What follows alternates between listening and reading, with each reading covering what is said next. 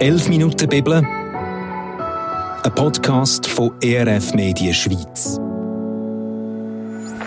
Zwei Gäste diskutieren über einen Textabschnitt aus der Bibel. Ein Meinungsaustausch verpackt in 11 Minuten Redezeit. Moderiert von Jonny Merz. So, herzlich willkommen zurück nach dieser kurzen Weihnachtspause, hier bei der 11 Minuten Bibel. Ein gutes Neues an dieser Stelle noch. Ist zwar schon Mitte Januar, aber ich glaube, wir dürfen das doch noch wünschen. Also alle da draussen ein gutes neues Jahr und wir legen wieder los mit der nächsten Episode. Bei mir zu Gast sind Thomas und Katharina Benziger, reformierte Theologe und reformierte Theologin und beide mit einem rechten Rucksack an Lebenserfahrungen. Mit ganz schönen Sachen drin, aber auch ganz Schwierigem, wo man muss aushalten muss. Und von dem erzählen sie auch in den nächsten elf Minuten. Der Text, der uns den Steilpass dazu gibt, der steht im Johannesevangelium Kapitel 14, Vers 27. Auch wenn ich nicht bei euch bleibe, sollt ihr doch Frieden haben. Es ist mein Friede, den ich euch gebe. Ein Friede, den sonst keiner geben kann. Seid deshalb ohne Sorge und Furcht. Ich finde so Mitte Januar, wo wir jetzt gerade sind, äh, Anfang vom Jahr, so eine Frieden, gute Portion Frieden nehmen wir gerne mit in das, in das neue Jahr. Oder wie geht es euch beiden damit? Ja, ist ja oft so Anfang Jahr, dann blättert man so durch die To-Do-Listen, die Agenda und dann überrollt es einen ja oft. Man denkt, um Himmels Willen, ja. was kommt da alles wieder auf mich zu? Schaffe ich das nicht nur mit den äußerlichen Kräften, sondern auch emotional? Oder mache ich mir schon wieder Sorgen wie verrückt? Und dann kann eben so ein Frieden so ein bisschen wie Balsam drin wirken, oder? Hoffen wir zumindest. Wie geht es dir damit, Thomas? Auch nach so einem kriegerischen Jahr 2023, vielleicht denken wir zuerst an Abwesenheit von Krieg beim Stichwort Frieden, ja. obwohl es ja viel mehr beinhaltet. Aber sicher auch unsere Wünsche, dass wir, dass wir Frieden haben in diesem Jahr an unseren Herzen.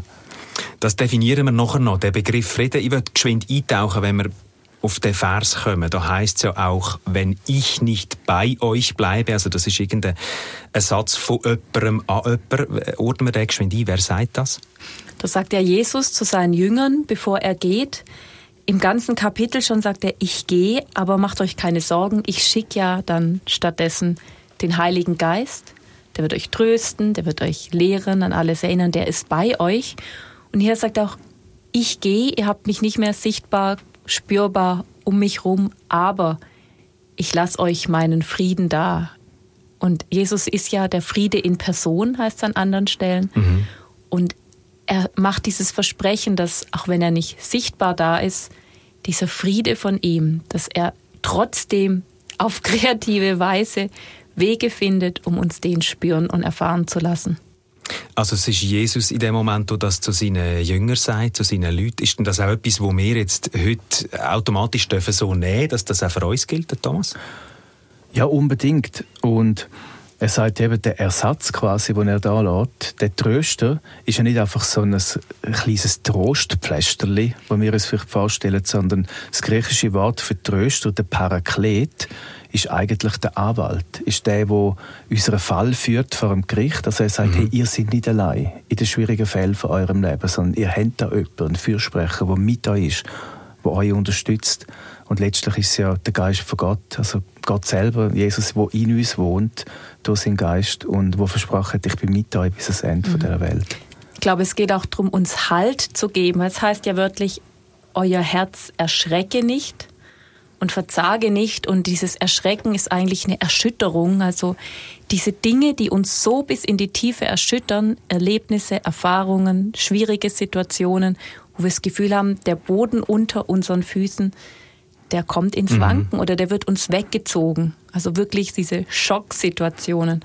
Da sagt Jesus, euer Herz erschrecke nicht. Er gibt uns auch diesen Halt, dass wir eben nicht zerschellen in mhm. dem, was das Leben mit sich bringt. Terrasso heisst es auf Griechisch. Ich höre schon fast. Also im, im Wort, hey, da kommt Dieses die Sache, Erdbeben. Wo, genau, wo ja. an euch rüttelt und schüttelt. Und auf das Erdbeben her sagt er, äh, ich gebe euch Frieden, darum müsst ihr das Erdbeben, oder in dem Erdbeben drinnen gebe ich euch Frieden, könnte man das wahrscheinlich so sagen. Mhm. Definieren wir mal geschwind den Frieden, ähm, wo die Antwort ist drauf. Was steckt hinter dem Wort? Also Irene auf, auf Griechisch, aber es geht natürlich zurück auf das Konzept vom Shalom, oder aus dem jüdischen Kontext, wo, wo Jesus auch, auch die Sprache redet. Und Shalom ist ein interessantes Wort. Es ist nicht nur der Frieden. meine, die Stadt Jerusalem kommt vom Shalom, das heißt die Stadt, wo Gott letztlich baut, die basiert auf dem Frieden. Also alles, was Gott aufbaut, ist auf dem Fundament vom Frieden gebaut. Aber Shalem auf Hebräisch heißt eigentlich die Vollkommenheit. Und also er macht etwas wieder ganz, mhm. eben dem, was zerbrochen ist.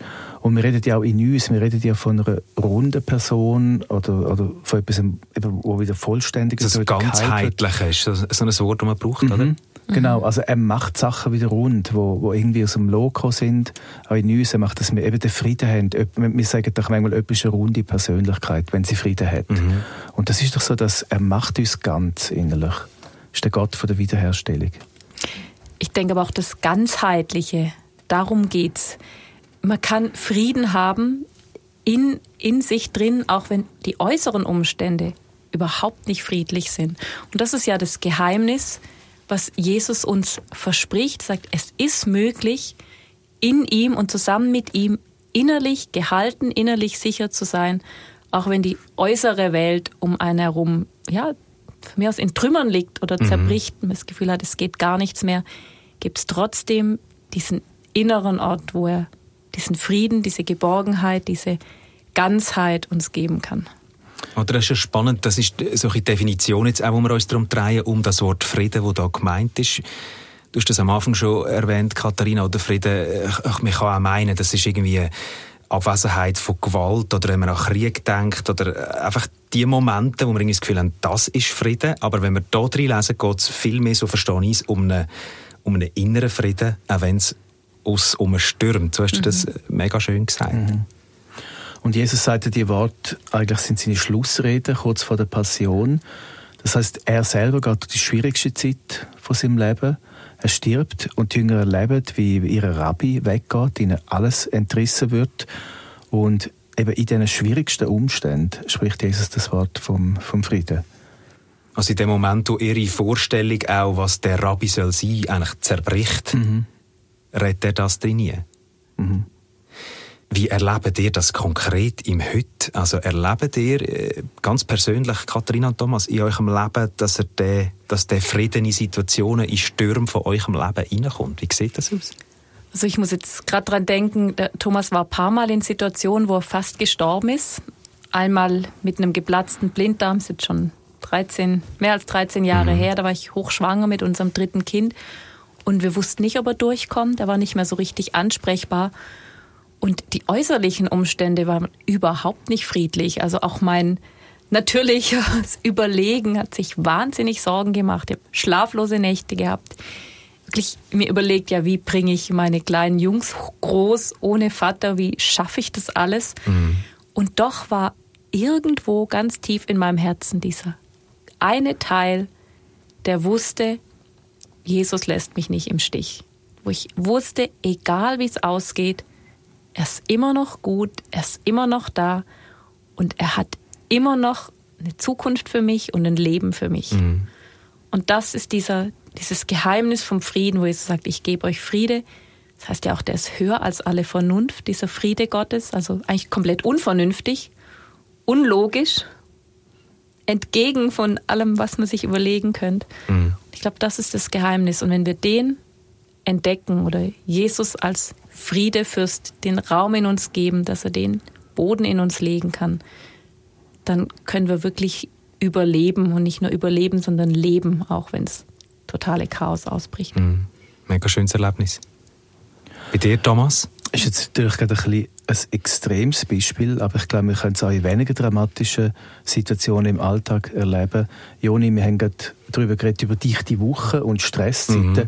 Ich habe es gerade vorgestern erlebt, einen extrem strengen Tag vor mir und ich bin morgen früh aufgestanden, früh verwacht und habe ein paar Momente genommen von der Stille, vom, vom Gebet und plötzlich, als ich so still vor Gott war, habe ich gemerkt, bei ihm ist so ein Frieden ich bin äußerlich zwar gestresst, aber da ist wie das Auge im Sturm, da ist mitten in allem stressvollen Alltag ist er der Ruhepunkt. Und ich glaube, das ist mhm. vielleicht auch ein guter Vorsatz, um jetzt mitnehmen das neue Jahr.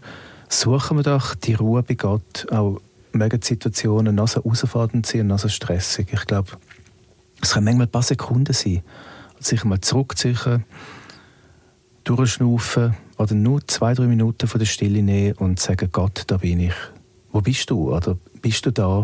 Und dann ist in Frieden hineinkommen. Und mhm. aus dem muss das Leben gestalten. Und, und ist denn jetzt in diesem Beispiel ist der Frieden von Gott etwas, wo ich aktiv muss suchen? Also weißt du, wie immer wieder erfragen und er schenkt Oder ist das ein, ein, ein Angebot, das immer schon da ist? Und wie, wie funktioniert das konkret? Ich würde sagen, es ist wie ein Raum, wo wir selber die Tür öffnen und über die Schwelle treten. Mhm. Weil Jesus ist ja der Friede in Person. Er ist ja der Gott des Friedens heißt so in, in der Bibel. Das ist einer von seinen Namen, seinen Wesen. Ich glaube, wenn wir uns ihm annähern, dann strahlt er so viel Frieden aus, dass der automatisch auf uns überschwappt. Von daher würde ich sagen, es ist wie beides. Ich suche ihn, aber ich stelle mich auch auf sein Versprechen, sage, hey, du hast versprochen, ich gebe dir Frieden, also ich nehme dich mhm. beim Wort.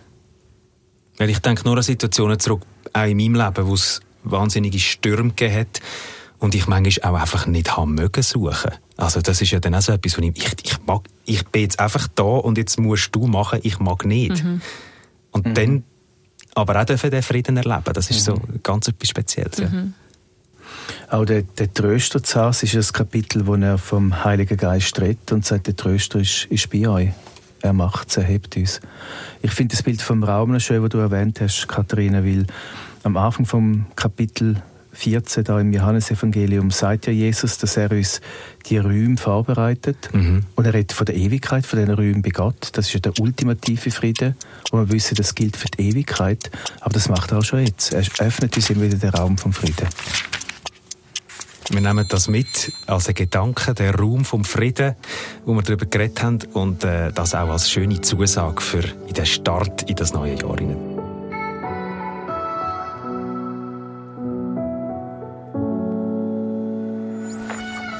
«11 Minuten Bibel», ein Podcast produziert von ERF Media Schweiz.